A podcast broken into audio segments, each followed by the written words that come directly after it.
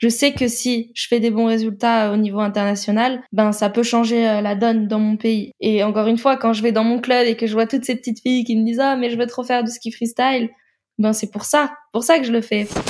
J'ai envie de militer avec toi maintenant tellement. mais les gens à qui j'en parle, ils ont envie de militer avec moi après. Bah ouais, mais parce que t'es tellement, en vrai, t'es tellement euh, même pas persuadif parce qu'il y a même pas besoin de nous persuader, mais en tout cas, t'es convaincante quoi.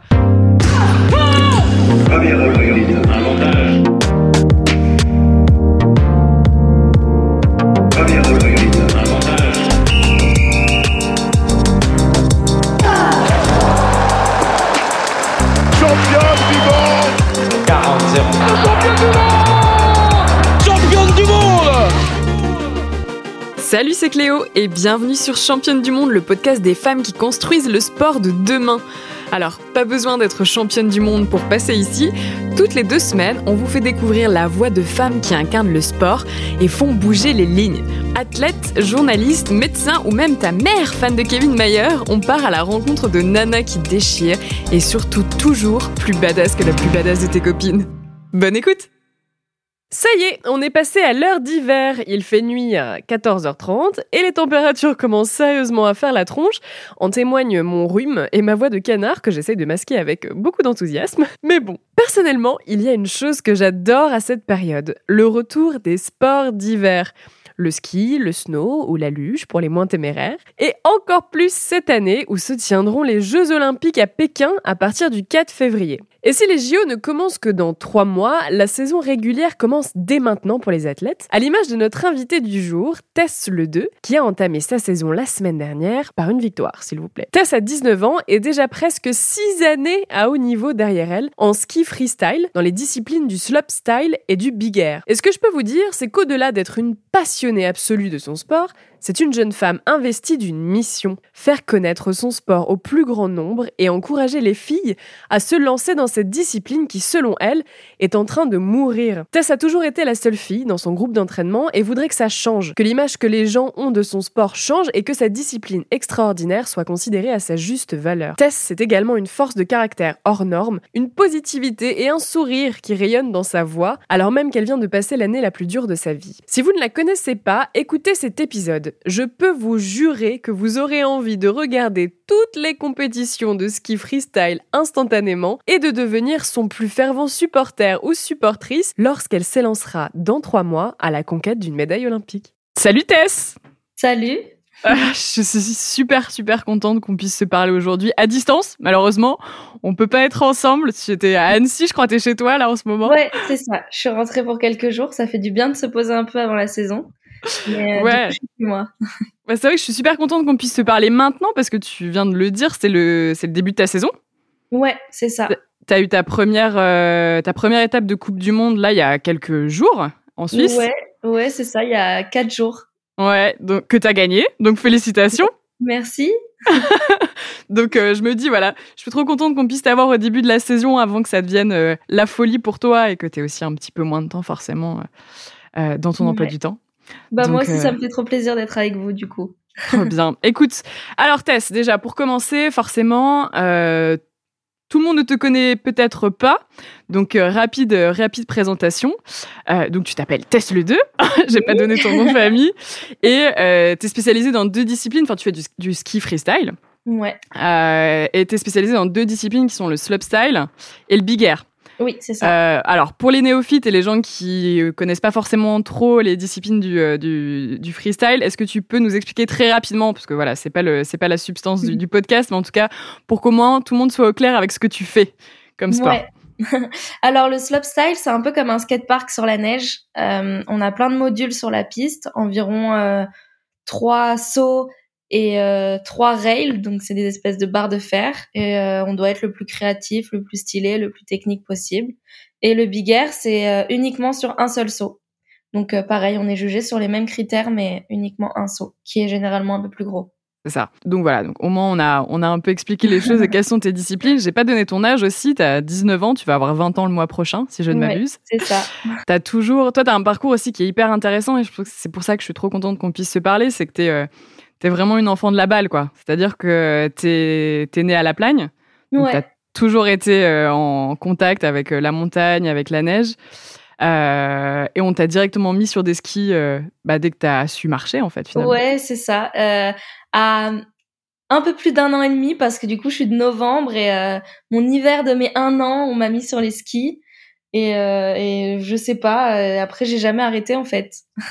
ça a été un peu euh, ma voie et et le freestyle plus particulièrement parce que j'ai d'abord passé toutes mes étoiles, suivi des cours de ski alpin, mais c'était un vrai calvaire pour moi, j'en pouvais plus. Et j'avais qu'une seule envie, c'était d'aller au snowpark et d'aller faire des sauts. Et, j'en avais marre de, de faire de l'alpin, enfin c'était vraiment un calvaire et tous les jours je demandais à ma à ma coach au club est-ce qu'on peut aller au snowpark aujourd'hui euh, enfin, J'étais insupportable et euh, je pense que ouais, c'est du plus profond de moi ma passion pour le ski. Comment ça se fait que c'était un calvaire? Parce que j'imagine que tu devais aimer skier, mais le mot calvaire c'est méga fort. Ouais, mais parce qu'en fait j'aime le ski en général. Euh, j'aime tous les aspects du ski, le ski freeride, le, le, enfin, le ski alpin, même si à l'époque c'était dur pour moi mais parce que je savais que je voulais faire du freestyle. Et en fait il fallait quand même atteindre un certain niveau en ski alpin et avoir euh, une certaine maturité pour euh, pouvoir aller euh, sur les sauts parce que mine de rien ça reste un sport extrême, un sport à risque. Et il faut avoir un certain âge et une certaine maturité pour pas faire n'importe quoi. C'était le, le, côté trop cadré qui te plaisait pas? Alors dans le ski alpin oui, c'était le côté trop je sais pas et puis c'était toujours la même chose. Il fallait toujours tourner autour de, de portes ou de piquets enfin et, et, en fait je sais même pas ce qui me plaisait pas mais je savais juste que mon truc c'était le freestyle. Et euh, il y avait pas d'autres questions en fait. C'est fou ça. Ouais et puis dans le fin je disais que c'était un calvaire parce que j'attendais qu'une seule chose c'est d'avoir l'âge pour pouvoir rentrer dans la section freestyle. Et pour moi ça m'a paru une éternité alors que c'était histoire d'un ou deux ans mais euh, mais c'était très long parce que parce que je, savais que j'étais pas à ma place en fait euh, dans le groupe alpin. Mais ce qui t'a donné envie, parce que tu dis aussi petite, c'est quand même fou, c'est tu voyais euh, d'autres personnes faire du freestyle, c'est ça qui t'a donné envie ou c'est vraiment un truc tout de suite t'as su que toi tu voulais faire des sauts, que tu voulais bah, j'ai du mal à répondre à cette question. Je pense que d'un côté, ma famille est assez rock, assez freestyle. Mon cousin a fait du halfpipe, donc du ski freestyle en haut niveau et médaillé olympique, etc. Kevin Roland, je précise. Oui, du coup. Kevin Roland. Mm. Euh, ma sœur était au club freestyle à l'époque quand j'étais petite, mais en fait, euh, à l'âge de 3-4 ans, donc je savais même pas que ben Kevin euh, allait être champion du monde ou était champion du monde. Enfin, j'avais pas conscience de ça. Et ma sœur faisait toujours pas du freestyle, mais j'étais déjà en train de construire des sauts dans mon jardin et j'essayais de les prendre avec ma luge. c'était, enfin, j'avais déjà vraiment le goût de des sports euh, un peu extrêmes et de l'adrénaline, etc. Parce que même l'été, quand je faisais du vélo, j'essayais de descendre les marches en vélo alors que je savais à peine faire du vélo. J'étais très casse-cou, quoi. Et c'est pour ça que je pense que euh, c'est les deux. Ma famille m'a montré un peu la voie du freestyle et m'a montré que ben c'était possible. Mais j'ai toujours eu un peu ce, ce grain de du, du goût du risque, quoi. ce grain de folie. Ouais, c'est fou parce que finalement, t'as toujours su et du coup, t'as carrière, on peut parler de carrière, même si tu as à peine 20 ans, tu as déjà une belle carrière euh, derrière toi, mm. euh, elle a été très, très, très, très vite. C'est vrai qu'à mm. chaque fois qu'on parle de toi, on voit toujours le mot précoce, euh, voilà, ce que dès t'as fait, t'as, commencé finalement à gagner tes premiers, tes premières, tes, tes, premières médailles. T'avais quoi, 15 ans, 14-15 ans finalement? Ouais, bah alors je suis rentrée en équipe de France à 14 ans, et en fait en ski, on peut commencer les coupes du monde à partir de 15 ans. Et euh, je sais pas comment ça s'est passé, je sais pas. Euh, je pense que j'avais une bonne étoile ce jour-là et j'ai réussi à gagner euh, ma toute première étape de Coupe du Monde. Et du coup, j'avais à peine 15 ans.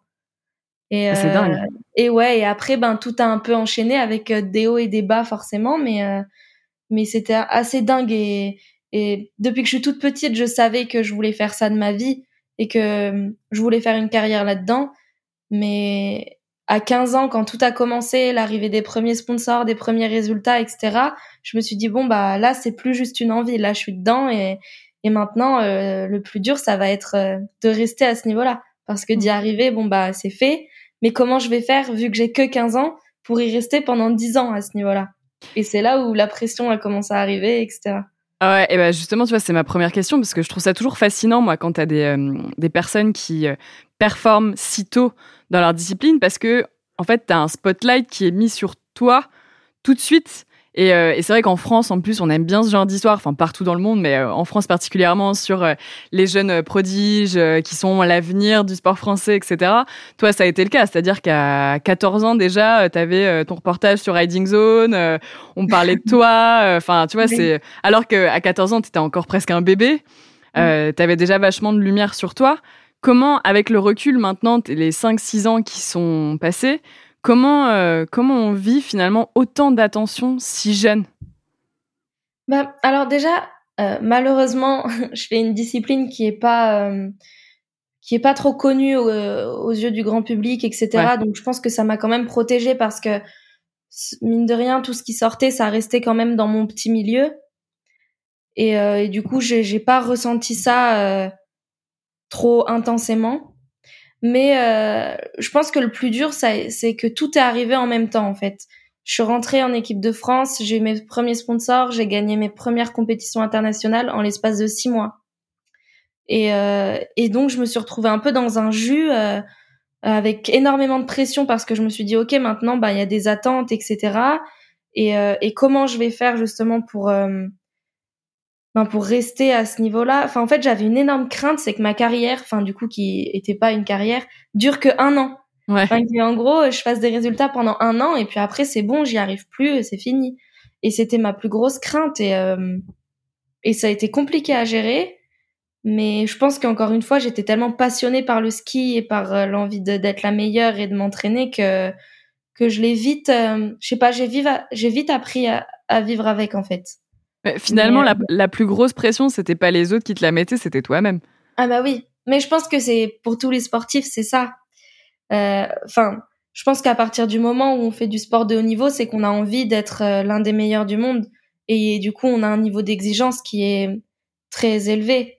Et, euh, et moi, je me voyais pas, je me voyais pas gagner deux compètes et que ce soit terminé. Enfin, et du coup, je me suis mis une énorme pression parce que encore une fois, je voulais que ma vie, elle se fasse là-dedans et, je voulais réussir et, j'avais peur que ce soit euh, une étoile filante, quoi.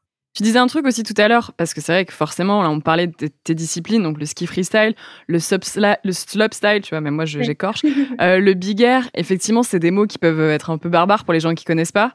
Euh, c'est des disciplines qui sont aux Jeux Olympiques, mais qui n'ont euh, pas non plus énormément de visibilité encore à l'heure actuelle. Moi, j'ai cru comprendre que tu t'entraînais pratiquement pas en France depuis mm. quelques années pour une raison euh, qui est le manque de structure, d'équipement, etc. Mm, mm, euh, est-ce que selon toi, bah, du coup, ce manque, euh, ce manque de d'équipement qu'il y a en France explique aussi un peu le manque de reconnaissance qu'il y a dans notre pays de ta discipline? Alors, je pense que c'est un tout. Je pense que, en fait, c'est un peu euh, le serpent qui se mord la queue, en fait, en France. Parce que, bon, déjà, euh, au, au JO, euh, en 2014 et en 2018, le halfpipe et le slopestyle, ça a été les disciplines les plus regardées au JO. Ouais. Avec le plus d'audience. Donc déjà, je pense que le problème, c'est pas que les gens ne s'y intéressent pas. Parce qu'à chaque fois que t'en parles aux gens, etc., euh, j'ai l'impression qu'ils sont très intéressés et qu'ils ont envie d'en savoir plus justement parce que c'est trop peu connu et, ils trouvent ça beau comme sport. C'est vrai que c'est un sport visuel, etc. Et, euh, et du coup, je pense que le problème vient pas des, du public, mais je pense que en France déjà, on, on, a un problème de la culture des sports extrêmes. En fait, on n'a aucune culture des, des sports extrêmes. Ouais. et, euh, et, que ce soit dans les sports d'été, euh, moto, etc BMX ou dans les sports d'hiver comme le ski freestyle en général, euh, il y a un manque de reconnaissance énorme envers ces disciplines qu'on retrouve moins euh, dans les pays comme les États-Unis, le, Canada ou même, euh, je sais qu'en Suisse, le ski freestyle a une énorme, une place très importante. Et, et je pense que dans, dans les médias, dans même la fédération française de ski, enfin les fédérations en général, elles ont un manque de reconnaissance envers ces disciplines elle pense que ça intéresse pas les gens et que c'est pas nécessaire de promouvoir ces disciplines et, et de les mettre en avant, etc. Alors qu'au contraire, le peu de fois où elles sont mises en avant, ça cartonne. et donc, euh, du coup, les, les vu que c'est pas relayé par les médias, les fédérations investissent pas d'argent dedans parce qu'il n'y a pas de visibilité. Et du coup, le sport est de moins en moins connu et du coup les stations ne veulent plus investir dans des snowparks parce que le sport est pas assez connu et que pour construire des structures comme ça, euh, c'est quand même un certain coût. Et, euh, et du coup, il y a plus d'enfants qui ont accès à des snowparks et du coup, il y a de moins en moins de licenciés et du coup, ben la fédération veut encore moins investir et voilà. Mais comment tu l'expliques ça? Moi, je trouve ça hallucinant parce que je trouve que justement sur les dernières années, tu des vrais ambassadeurs dont toi, tu vois, c'est vrai que j'avais parlé avec euh, Marion Aerti, mm. euh, même dans d'autres disciplines, euh, Nouria Newman, toutes ces disciplines dites extrêmes dont tu parles, euh, qui sont en l'occurrence pas des disciplines qui sont aux Jeux Olympiques en plus, mm. où il y a des vrais ambassadeurs, où on en parle, où il y a un vrai intérêt. Quand tu regardes sur les réseaux sociaux, les vidéos, ça cartonne, elles sont regardées des millions de fois. Mm, du coup, comment t'expliques que à les fédérations et, et particulièrement en France, bah, ils se disent pas, euh, bah mince, il y a, y a une opportunité en fait même finalement. Bah parce que je pense que c'est dans la culture aujourd'hui. Et je pense que les mentalités, elles ont du mal à évoluer. Et, euh, et ouais, je pense que le problème, il vient de là.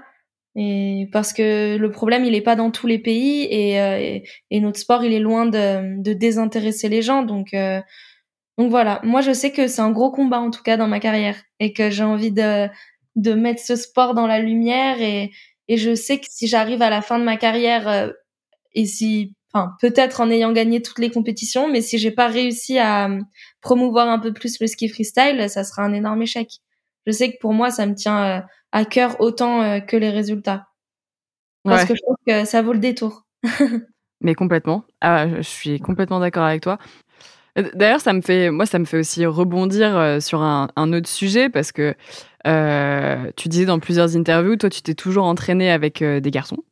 Mm. Depuis que t'es petite, t'as toujours été dans des groupes d'entraînement avec euh, quasiment 100% et toi en fille. est-ce que, est-ce que tu penses que que c'est en partie en partie dû au fait que le freestyle, bah, ça a cette image de danger et donc par extension finalement euh, c'est on considère ça comme une discipline peu appropriée aux filles dans nos représentations de genre, tu vois. Oui, mais j'en suis convaincue. Euh, toutes les fins de saison dans mon club à La Plagne, on fait euh, une fête euh, du club.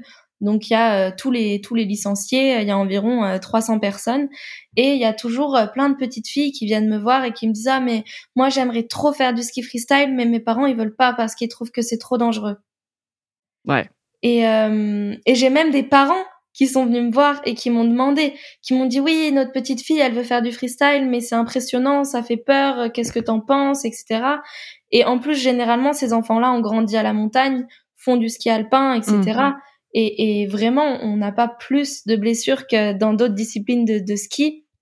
Et, euh, et du coup, c'est ce que je leur dis. Et je leur dis que tout est contrôlé, que les entraîneurs sont, sont faits pour et que que c'est comme si t'envoyais ton enfant faire de la gymnastique. Enfin, c'est c'est pareil, c'est un sport acrobatique et voilà. Après, faut être conscient qu'il y a il y, a un, y a un risque de blessure, mais comme dans tous les sports, je pense. Et euh, et que ben si ta fille elle a envie de s'élancer dans un sport euh, comme ça, ben c'est que elle elle a ça en elle et que enfin tu peux pas lui priver. Enfin je sais pas. Moi, je sais que mes parents m'ont toujours accompagnée euh, et, et ça m'a aidé énormément. Et euh, j'ai envie de, de, montrer à ces petites filles et euh, même à ces parents-là que ben voilà, on peut y arriver et on peut y arriver en, étant féminine et, et en prenant soin de soi et, et voilà, enfin ça ça a rien à voir. Que toi t'en as euh, souffert d'être la seule fille dans ta discipline? Ben quand j'étais petite, j'étais très casse-cou et j'avais beaucoup beaucoup de garçons copains, etc. Donc ça me dérangeait pas trop en, en, ayant grandi un petit peu, c'est vrai que c'est plus compliqué quand tu arrives vers l'âge de 14-15 ans. Je suis rentrée dans un groupe où il y avait que des garçons qui avaient euh, entre 22 et 30 ans. Euh, donc euh, j'ai senti un gap énorme et là ça a été un peu plus compliqué parce que ben moi j'étais en train de, de, me découvrir en tant que femme, j'évoluais en tant que femme et et j'avais l'impression que le, le niveau, enfin le milieu dans lequel j'évoluais euh, me permettait pas de m'épanouir à 100%. Enfin, je sais pas, il y avait un espèce de gap entre euh, entre mon monde de ski où il y a que des garçons ou ou même euh, parfois ils me traitaient comme des garçons, enfin comme un garçon. pendant les entraînements, etc. Et entre le fait de, vouloir me développer en tant que femme et, avoir des valeurs de femme, etc. Et, et, ça a été compliqué, mais encore une fois, je pense que ça a forgé mon caractère encore plus et ça m'a permis de me retrouver encore plus et de savoir encore plus qui je voulais être. Et, euh, et aujourd'hui, je suis super fière euh, de m'être entraînée euh, avec tous ces garçons, même si bien sûr j'aurais voulu qu'il y ait d'autres filles. mais, mais ouais, je suis fière d'avoir évolué dans ce milieu-là et d'avoir gardé toutes mes valeurs. Est-ce que c'est le ce qui est compliqué aussi, c'est le fait de pas pouvoir finalement euh, partager ça avec quelqu'un bah, qui te ressemble, quoi, mm. finalement une autre femme? Est-ce que d'ailleurs dans ton dans ton encadrement il y a des femmes aussi ou est-ce que c'est majoritairement des hommes? Non, il y a que des hommes. Il y a que des hommes. Ouais, euh, kiné, coach, euh, préparateur physique, technoski, c'est que des hommes que des hommes et euh, et parfois il y a une fille qui vient sur les compétitions avec nous donc ça doit être sur trois compétitions dans l'hiver donc ça fait pas beaucoup ouais. mais par exemple là quand je suis partie il y avait une fille avec moi et, euh, j'ai fait ma vraie pipelette j'ai pas la soirée à parler euh, c'était trop bien c'était trop bien et ça m'a changé et, euh, et je enfin mon coach sait aussi que ça me fait énormément de bien de me retrouver avec des filles et de pouvoir partager aussi mon point de vue en, tant que fille parce que parfois on n'a pas les mêmes les mêmes sentiments et les mêmes ressentis sur les compétitions, sur les modules, etc. que les garçons et euh, la même fatigue accumulée, etc. Et ça fait du bien de pouvoir se confier à, à une fille qui a les mêmes, enfin, qui a des, des peurs euh, qui, qui ressemblent à, à celles que j'ai. Enfin, voilà, on a, on a quand même pas la même manière d'appréhender les choses et du coup, parfois, ça fait du bien d'échanger avec quelqu'un qui, qui peut te comprendre un peu plus. Est-ce que tu as l'impression quand même que ton, ton entourage, ton encadrement, effectivement, s'intéresse quand même à ces thématiques-là? Et mmh. s'adapte d'une personne à l'autre en se disant bah oui bah là je vais parler à un mec euh, bon euh, voilà qui a telle ou telle problématique euh, mais à côté j'ai Tess qui est une fille qui peut-être à un moment donné aussi mais forcément même sur des questions physiologiques quoi mmh. qui à un moment donné va avoir ses règles peut-être en compétition est-ce que tu vois est-ce que ça c'est des choses aussi que qui qui sont maintenant considérées même dans des mmh. sports à majorité masculine ouais bah alors moi je pense que j'ai eu énormément de chance euh, bon, déjà, mon coach avait déjà coaché euh, des filles avant moi. Donc, c'est sûr, pas beaucoup. Hein. Il a dû en coacher euh, 5 dans toute sa carrière, mais euh, sur 20 hommes. mais il en a déjà eu et il a eu pareil des filles avec des, des, sacrés caractères, etc. Et du coup, il a, je pense qu'il a vite su s'adapter à ça. Et, et moi, je, et, et, mon encadrement, mon préparateur physique est super à l'écoute de ça aussi. Et on a réussi à mettre tout ça en place et, ils sont très attentifs euh, à, à, mon, mon bien-être et, et à, mes cycles. À, enfin voilà, ils, ils, sont au courant que je peux ne pas avoir les mêmes euh, besoins que, que tous les garçons, ouais. mais ils le prennent en compte et du coup c'est c'est top. J'ai énormément de chance avec ça. Ça, c'est quelque chose dont, vous discutez aussi avec tes alors, concurrentes, euh, slash euh, amies, euh, slash. je sais pas trop. je sais pas trop comment ça se passe. Mais c'est vous partagez vous aussi là-dessus sur votre vie, enfin en tant que, que sportif de haut niveau dans le ski freestyle, c'est des choses sur lesquelles vous échangez ou c'est compliqué? Bah, Alors on, on, en parle, mais c'est un petit peu compliqué parce que dans les autres pays, elles sont pas toutes seules. D'accord. Elles sont beaucoup moins nombreuses, mais elles sont deux, trois, euh, enfin jusqu'à cinq quoi. Ah ouais. Euh, c'est rare euh, d'avoir un pays où il y a qu'une seule fille. Donc, mais justement, souvent elles viennent me voir et elles, elles sont au courant moi que je m'entraîne qu'avec des garçons. Ouais. Et elles viennent me voir et, et elles sont assez Enfin, elles, me, elles, me posent plein de questions, quoi. comment ça se passe. Enfin, surtout quand j'avais 15 ans et que et que j'ai intégré ce groupe et, et, que je savais pas trop où je mettais les pieds, euh, tout le monde était super à l'écoute et, et c'était sympa. Mais je trouve ça fou parce que tu dis quand même mm. la France, on est quand même une, on est quand même une nation euh, de sport d'hiver, une nation de ski. Enfin, c'est dingue. Ouais, bah c'est là où c'est, c'est, on, ça rejoint le problème de tout à l'heure. Il y a un énorme problème autour du ski freestyle en France, mais euh, énorme. C'est en train de, ça me fait mal au cœur de dire ça, mais c'est en train de couler quoi. Ah, ah, vraiment à ce point? Toi, tu, tu là vraiment, c'est ton constat euh? Ben moi, quand j'ai commencé, euh, il y avait des snowparks, on pouvait s'entraîner en France, euh, on pouvait arriver à un certain niveau avec les snowparks qu'on avait en France. Aujourd'hui, c'est plus possible. Aujourd'hui, les groupes, ils sont obligés de partir s'entraîner à l'étranger, les groupes de, de, enfin les clubs, les comités, etc. Le problème, c'est que c'est pas du tout les mêmes frais. Et vu qu'il n'y a aucun soutien de la part de la fédération, les jeunes n'ont pas du tout l'argent pour faire ça. Et du coup, ils arrêtent à cause de ça. Et il n'y a pas de relève. Hmm. Bah oui, j'imagine qu'en plus, quand tu commences, forcément, que tu n'es pas, encore, pas encore forcément suivi par des sponsors, etc. Mmh. Bah, du coup, le faire euh, aller à l'étranger, avoir des frais supplémentaires, d'hébergement, de transport et tout, c'est pas possible en fait. Mmh, mmh. c'est ça, on a même nous en équipe de France euh, élite, on n'a aucun soutien financier et notre saison on la paye de A à Z, donc euh, ça fait des coûts énormes et et les jeunes qui arrivent en espoir et qui ont les points et le niveau pour participer à leur première Coupe du Monde, ils n'ont pas assez d'argent pour pouvoir faire toute la tournée. Donc ils sont obligés de sélectionner ce qu'ils veulent faire, etc. Ça, c'est, c'est, très compliqué pour eux. Ouais, et puis c'est pas propice du coup à la performance. Voilà, c'est ça. Moi, je sais que j'ai eu énormément de chance de performer entre guillemets rapidement, qui m'a permis d'avoir des sponsors rapidement et de pouvoir mmh. financer ma saison sans l'aide de ma famille.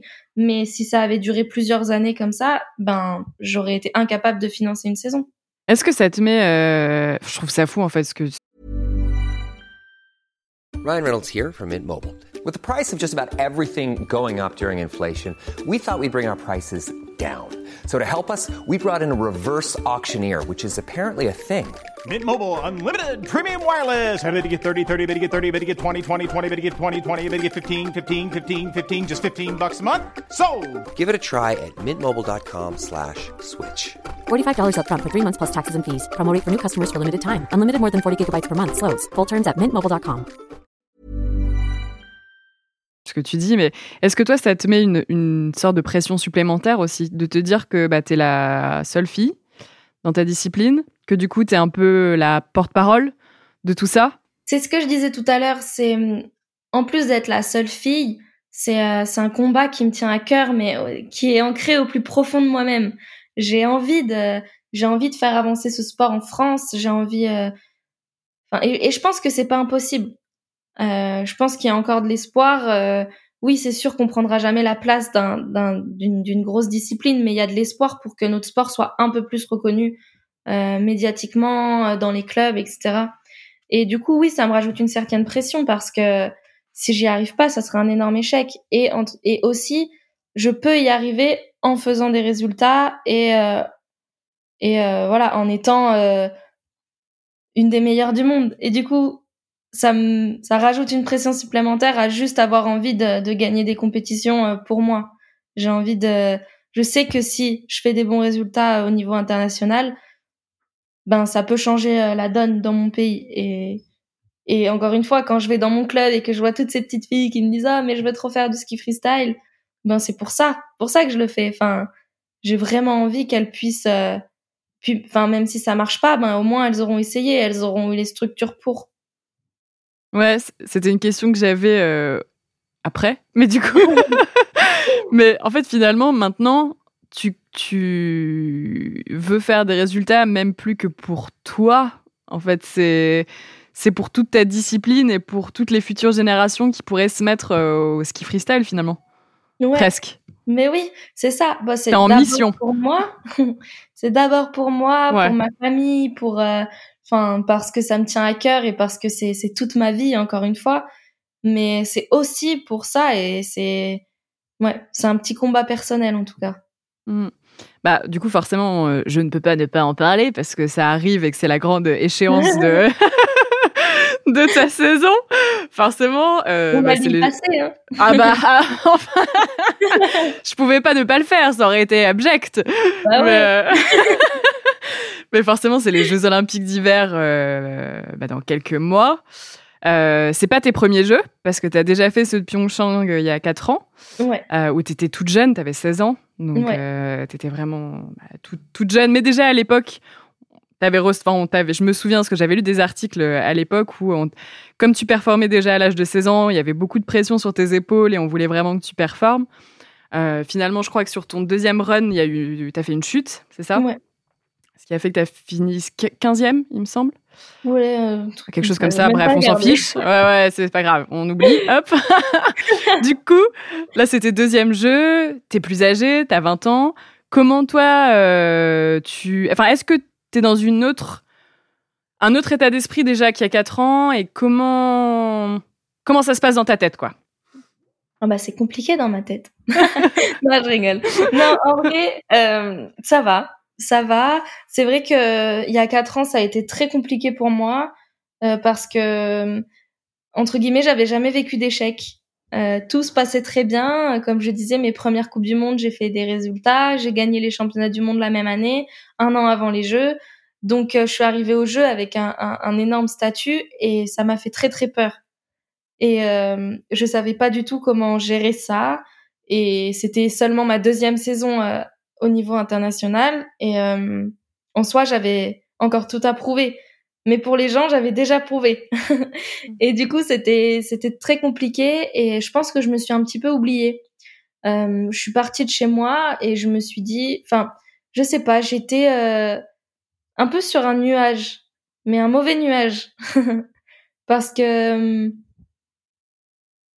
enfin, j'étais, j'étais déconnectée. Ouais. J'étais déconnectée et du coup, c'est vrai que j'ai très très mal vécu l'échec après.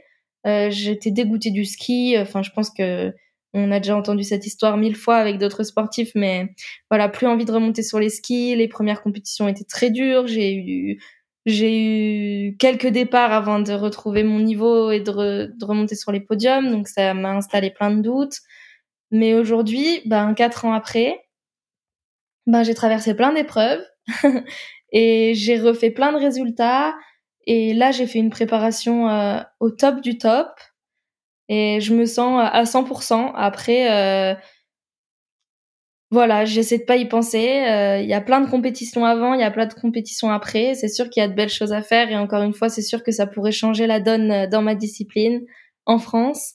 Mais avant tout je vais partir là-bas poser mon run euh, faire ce que j'ai à faire et ben si ça doit suivre, et eh ben ça suivra. Je suis un peu comme ça aujourd'hui. Euh, je pense que tout ce qui s'est passé, c'est pas arrivé pour rien et euh, et je pense que ça m'a fait prendre 40 ans en 4 ans. T'es, dis donc, t'es, es sacrément vieille. j'ai l'impression d'avoir grandi tellement. Ma vie, elle a changé dans tous les sens.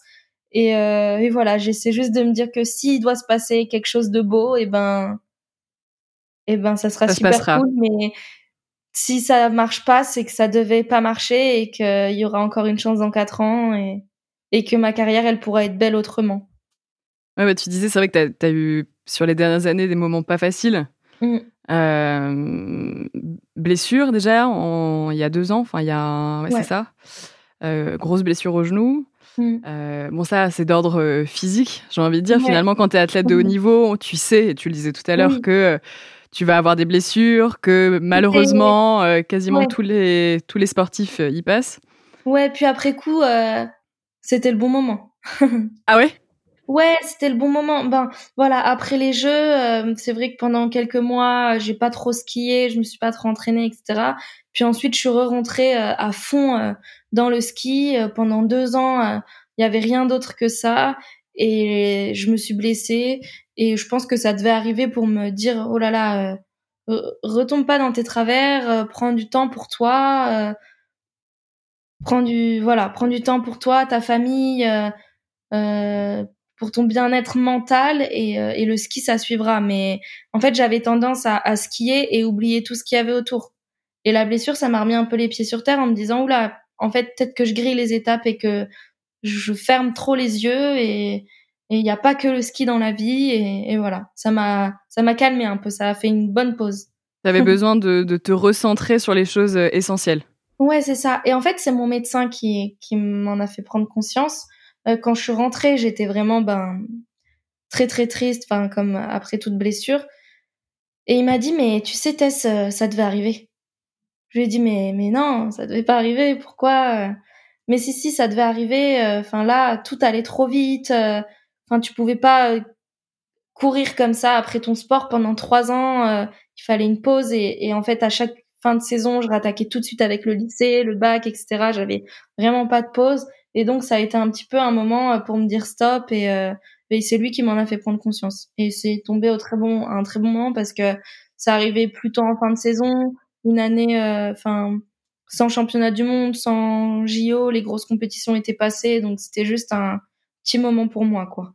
Après c'est pareil, l'aspect, l'aspect euh, mental, psychologique, je trouve ça euh, fascinant et particulièrement dans le sport de haut niveau, savoir comment on, arrive à, surmonter finalement euh, toutes ces épreuves-là.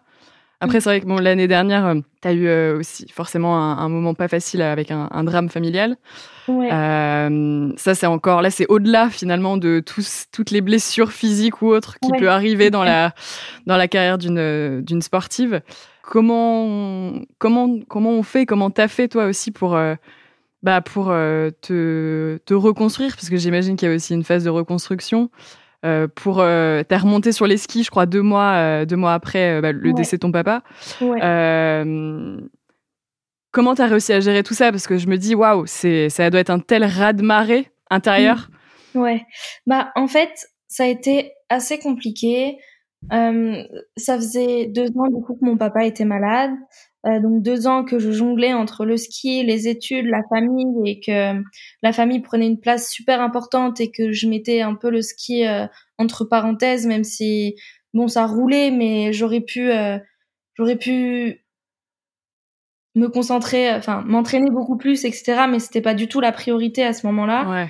Et, et donc j'ai un petit peu mis le ski de côté pas pas euh, assez pour me rendre malheureuse et avoir ce besoin de skier, mais quand même suffisamment pour passer énormément de temps euh, avec euh, mes proches. Et c'est vrai que l'année dernière, du coup, deux heures avant la finale d'une Coupe du Monde, j'ai ma famille qui m'appelle et qui me dit bon bah là, ça va pas, enfin il faut rentrer, etc. voilà. Et donc à ce moment-là, je me suis dit bon ben déjà je, je aujourd'hui je sais pas pourquoi j'ai fait ce choix là encore une fois, parfois, je pense que justement, le sport de haut niveau, ça nous fait un peu se, surpasser et, et, et, surmonter des étapes que, que sans ça, on n'arriverait pas à surmonter.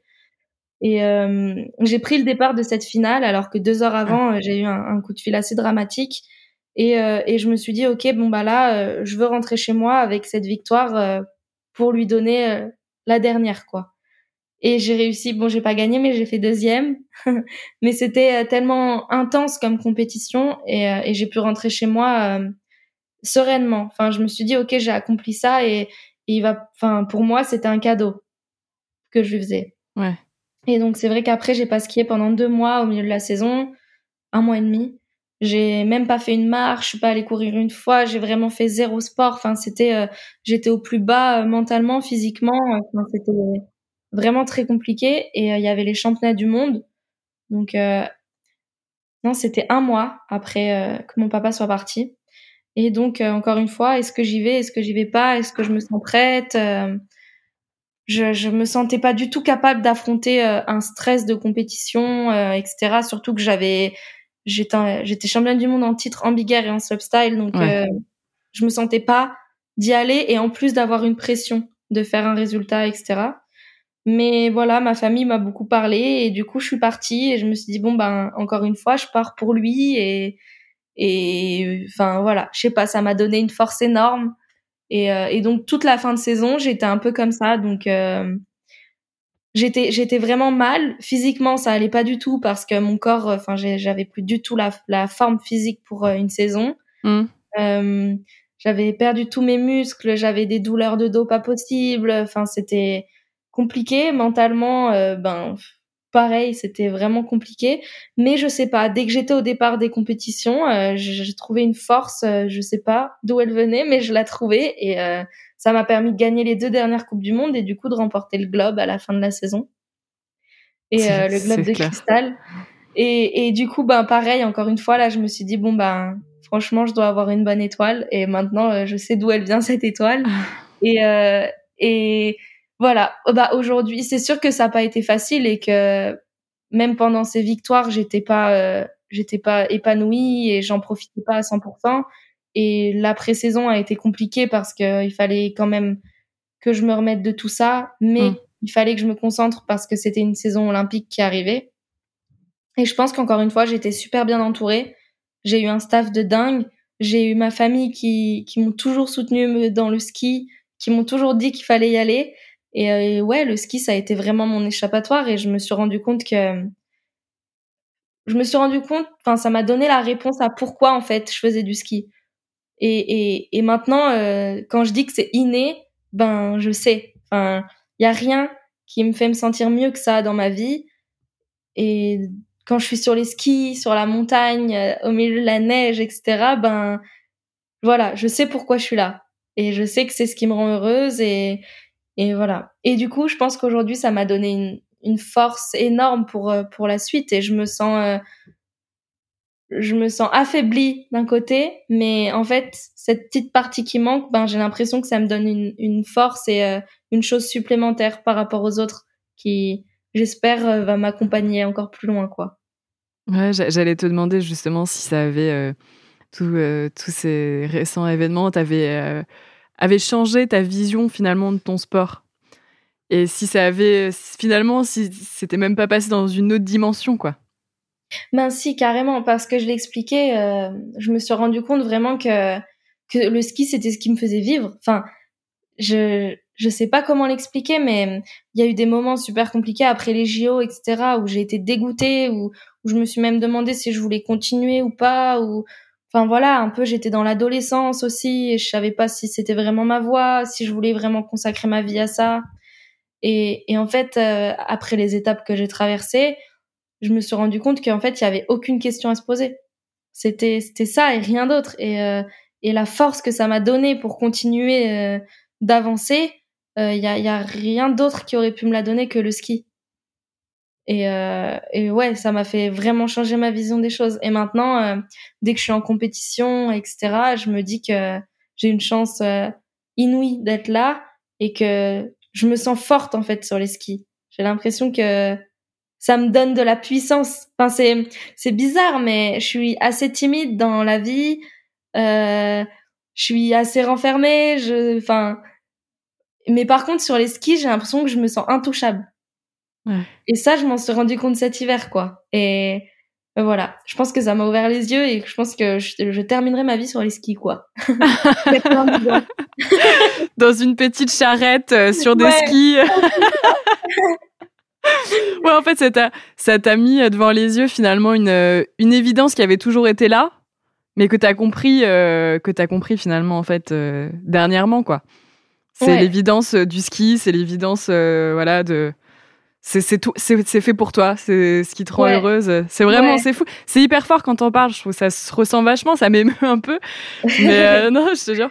Mais c'est c'est vraiment on sent que c'est vraiment un truc qui te fait euh, qui te fait profondément vibrer quoi. Ouais c'est ça. Et et, et c'est dingue quand t'es passé par des périodes de doute. Mais je pense encore une fois comme tous les sportifs il y a forcément un moment où tu te demandes si si t'as ta place si si, ça vaut le coup de continuer parce que c'est quand même beaucoup de sacrifices, etc. Et, et moi, euh, enfin voilà, à partir de, de, cet hiver, je me suis rendu compte que ouais, sur les skis, c'était c'était ma place, c'était vraiment ma place. Du coup, j'ai même envie, j'ai même envie de te dire, je ne te le souhaite pas, bien évidemment, mais que peu importe les résultats, c'est même si c'est finalement les résultats maintenant, les podiums et les médailles, c'est presque du bonus. Ouais. Après, alors, ouais je suis une passionnée de ski. Encore une fois, euh, le, le, ski, euh, voilà, je, je, je, veux finir ma vie sans mes skis. Mm. Euh, enfin, je, je, suis vraiment passionnée, mais je suis aussi une passionnée de compétition. Ouais. Mais ça, c'est deux choses différentes. Parce que je pense que bon, si j'avais grandi près de la mer, etc., j'aurais forcément fait de la compétition. Et, et pour moi, c'est deux choses différentes. Il y a vraiment la passion du ski et la passion de la compétition. Et moi, ben, j'ai de la chance d'arriver de, à combiner les deux et euh, à faire de ma passion euh, mon métier et mon sport.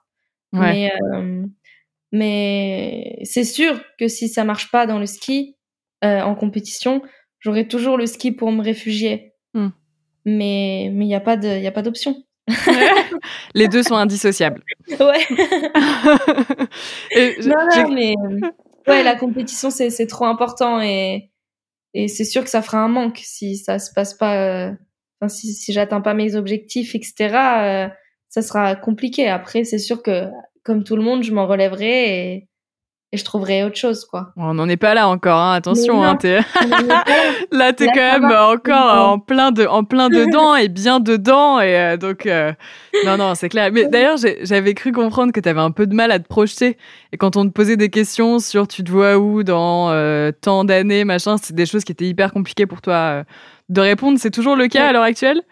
Mais oui, mais même je me demande comment des gens arrivent à répondre où ils se voient dans je me dis c'est tellement loin. Enfin, c'est sûr que la vie euh, arrive, enfin avance très vite, etc. Mais je me dis que pour moi la vie elle est faite d'opportunités et, et de destin un petit peu et qu'on peut pas savoir. S'il faut, euh, dans quatre ans, j'aurai une opportunité de dingue qui me fera prendre un, un, un chemin complètement différent de ce que j'avais imaginé. Et c'est pour ça que j'ai du mal à, à me projeter. Après, c'est sûr que que je je sais dans quelle voie je veux aller, etc. Mais, euh, mais je, je vais vivre en fonction des opportunités et du destin plutôt. Ouais, c'est bien, t'as bien raison. Après, voilà, je pense que ton, le, le destin, euh, tu le crées aussi. Enfin, et tu crées les opportunités. Si t'es fermé, etc., si tu, tu vas pas découvrir de nouvelles choses, ben, t'auras forcément pas d'opportunités. Mm. Mais, mais si tu fais quelque chose qui te plaît dans ta vie, et, euh, et je sais pas. Je me dis que j'aurai forcément des belles opportunités qui s'offriront à moi. Et je continue mes études à côté, des études qui me plaisent. Et, euh, et voilà, je vais, je vais voir où la vie me mène. Mais, euh, mais non, j'ai pas de d'objectifs précis. Euh, je me vois pas dans dix ans dans un bureau euh, avec une famille, etc. Je, je veux une famille. je veux un métier, mais quoi? On verra. De toute façon, pour le coup, moi, je suis persuadée quand on fait les choses euh, avec passion et qu'on est profondément sincère dans ce qu'on fait. De toute façon, il y a que des, des choses positives qui, qui en découlent et euh, on arrive toujours à un endroit où on se sent bien à un moment donné. Mmh, c'est sûr. Mmh. Encore l'idée, euh, un peu l'idée de, de, destin dont on parlait tout à l'heure. Je crois que t'es super, es superstitieuse en plus, toi, non? Ah mais moi, moi je suis un peu. Moi, je réfléchis beaucoup. je réfléchis beaucoup. Je, ouais, je me pose 36 euh, 000 questions tout le temps. Euh... Voilà, je suis assez. Euh... Ouais, je, je sais pas. Je. Tu cherches du sens je dans ce que tu fais à beaucoup de choses.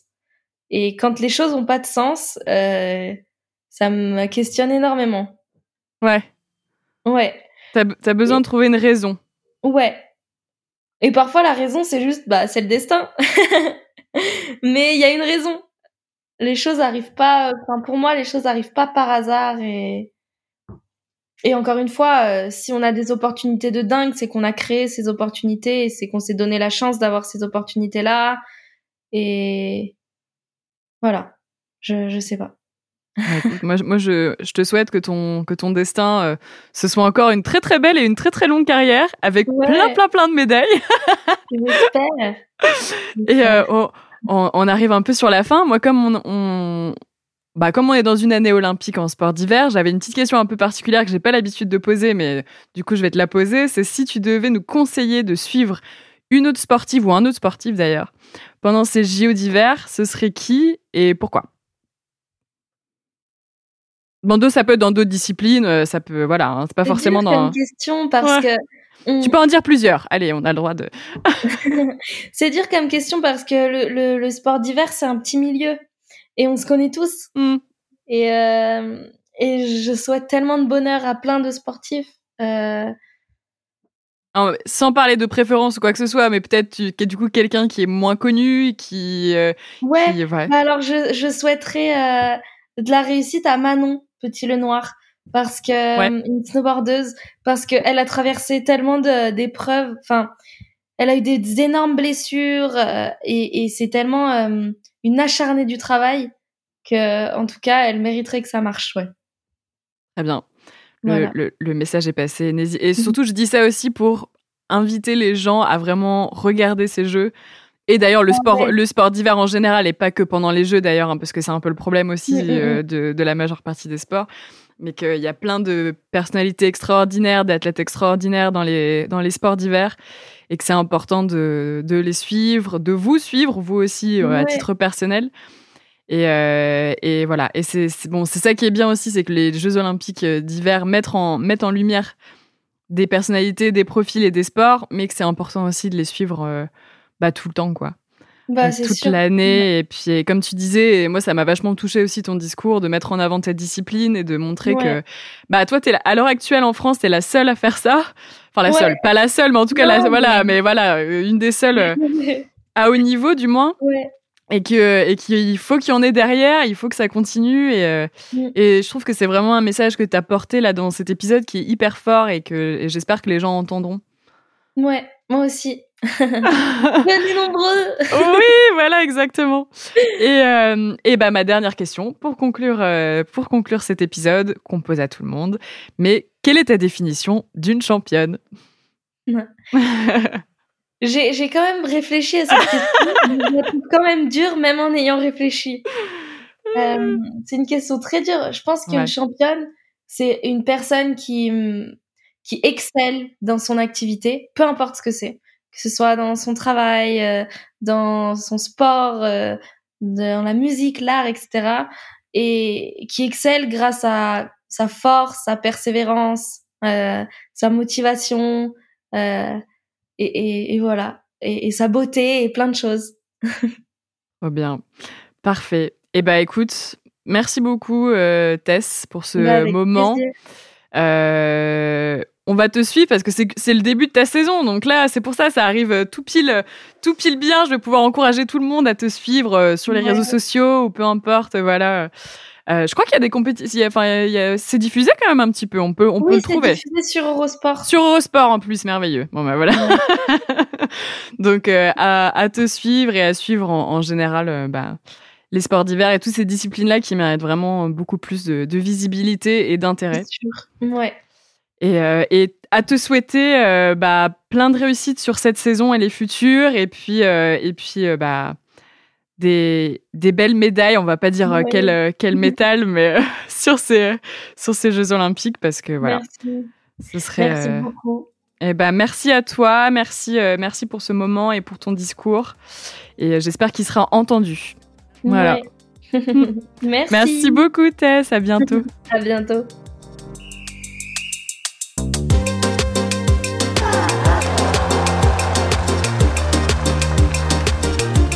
40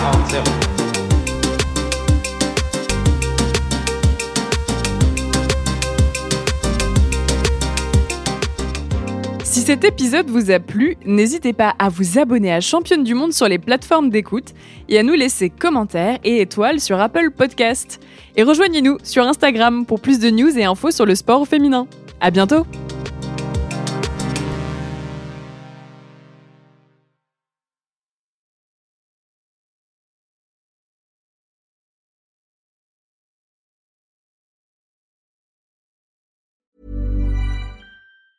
Hi, I'm Daniel, founder of Pretty Litter. Did you know cats tend to hide symptoms of sickness and pain? I learned this the hard way after losing my cat, Gingy. So I created Pretty Litter, a health monitoring litter that helps detect early signs of illness by changing colors, saving you money and potentially your cat's life. Pretty Litter is veterinarian developed, and it's the easiest way to keep tabs on your fur baby's health right at home. Go to prettylitter.com and use code ACAST for 20% off your first order and a free cat toy. Terms and conditions apply. See site for details.